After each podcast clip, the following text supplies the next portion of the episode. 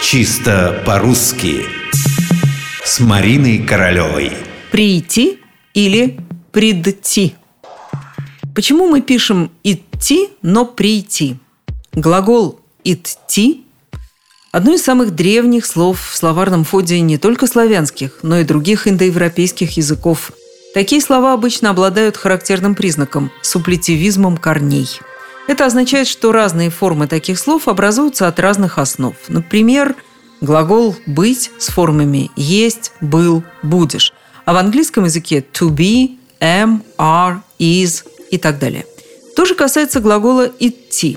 От разных основ образуются разные формы настоящего «иду», прошедшего «пошел», «пошли» и будущего времени «пойдет».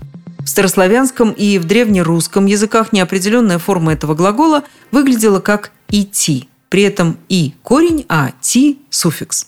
В настоящем времени появлялся дополнительный согласный «д» – «идти». От этого глагола «идти» образованы многочисленные приставочные глаголы типа «войти», «найти», «пойти», «сойти», «подойти», «прийти», «уйти».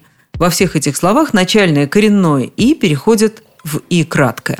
При этом вместо написания «дт» сохраняется старое написание с одним «т». Вы спросите, а что же сейчас, прийти или прийти?